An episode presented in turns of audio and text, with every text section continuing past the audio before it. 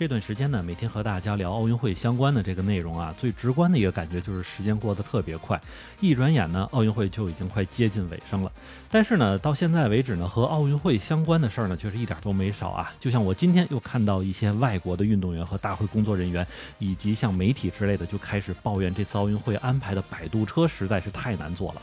那么，如果再让我们转眼去看一下会场之外呢，又几乎是另一个世界。基本上整个东京呢都要走向一个要完的方向。现在每天新增的这个新冠病毒的感染者人数呢，已经达到了三千人以上的水平，偶尔还能跳个四千。那么这件事情的结果就是快把东京的医疗系统弄崩溃了。结果政府这边呢就赶紧出台了一个政策，要求人们尽可能的在家隔离治疗。那么这轮操作下来，当然就是被骂了。欢迎你收听下站是东京，我是在站台等你的八尾。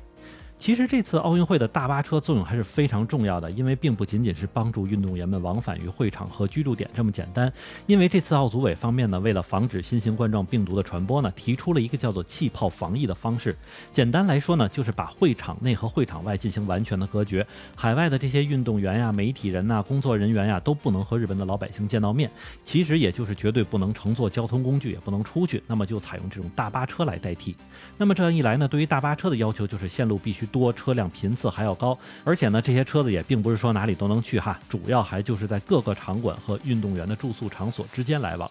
但这个时候问题可就来了，奥组委这边说呢，我单日最高可以动用的车辆可是两千两百台，并且都是大巴车哦。结果这个特别值得显摆的成绩还没有扭两天啊，就有运动员和媒体站出来说，日本奥组委提供的大巴车实在是太不靠谱了。车上人员非常拥挤不说啊，因为不少运动员在比赛之后回去酒店的时候，竟然是只能站着回去。另外还有车辆迟到，甚至这个车子干脆就不来了。那么比这个事情更严重的就是还有把人送错地方，然后就是一大通的投诉啊。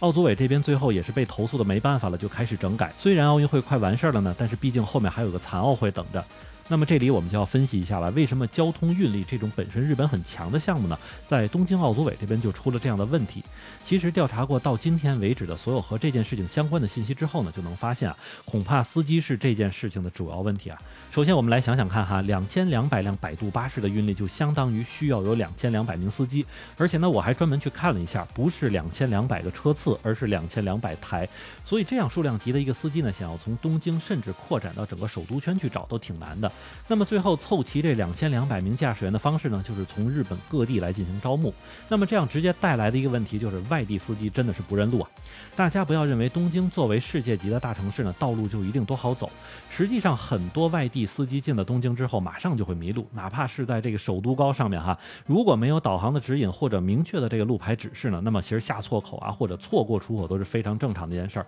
而且这还不说，经常导航上面的一些地名和实际地名多少还有点出入。那么这时候另外一个问题就来了，肯定组委会会给大巴车配备导航仪是吧？但是这个时候就引出了日本另外一个问题，就是数字化能力不足的这样一件事儿。首先呢，这些大巴车上肯定都是安装了平板电脑，然后再在平板电脑上安装专门的 APP。因为这款 APP 呢和普通的民用 APP 不太一样哈，它只会标识出大巴车的专用停车场、运动员村、比赛场馆等信息啊。按说司机们按照这个路线去跑就行了。可是呢，因为这些导航所采用的是临时系统，所以就经常出现啊，司机们还没有到达目的地，结果导航就停止了这样一个问题啊。甚至还有司机去抱怨说，开着开着这个导航路线自己就改变了。其实这点呢，可能还真不是 APP 的事儿，是因为东京都内的这个无线基站信号有问题啊，所以经常连谷歌地图这样的导航也会出现这样的一个犯傻的情况。不过最后呢，奥组委也是没承认系统的问题，而是怪司机们自己没有熟练去操作这个导航系统。而且这里还要补充说一句啊，在日本往往开大巴车的司机呢，都是经验丰富的老司机，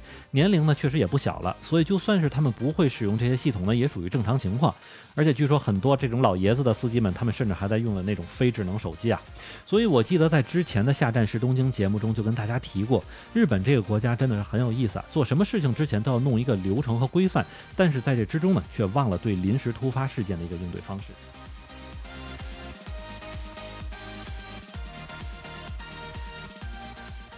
您正在收听的是下站是东京，我是在站台等你的八尾。听东京奥运会更多爆料，请在喜马拉雅首页搜索“东京奥运说”。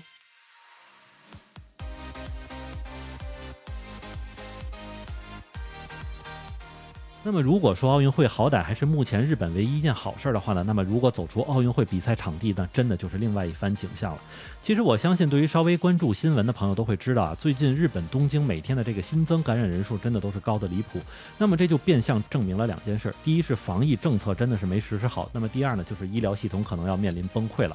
那第一点就不必说了，在有德尔塔病毒这种高传播力的变种新冠毒株的情况下呢，还没有进行严格的封禁政策，所以确实很难推动疫情出现拐点。那么对于第二点医疗崩溃这件事情呢，相信可能已经在发生边缘了哈。因为就在昨天的时候，日本首相菅义伟就在首相官邸的会议上说，除了重症患者和那些有重症风险的人之外，其余所有人都需要在家隔离治疗。那么这句话的言外之意就是那些感染新冠的病患，他的住院门槛就开始提高了。结果这番言论还没存在超。超过十二小时，就在今天的日本国会上被反对党给怼得够呛。很多反对的声音都直接指出啊，这是政府在甩锅，因为在没有做好医疗准备的情况下而导致医疗崩溃，并且还将整个风险来让病患承担，实在是欠妥。另外呢，现在整个日本，包括东京在内啊，还没有形成一个能够让患者在宅治疗的情况下，也能够去监控身体情况啊，以及这样的一个身体变化的这样的系统和机制存在。所以如此一来呢，导致的结果就是非常容易出现病患的这个身体恶化，并且因为没有办法去应对而导致的意外死亡的情况出现。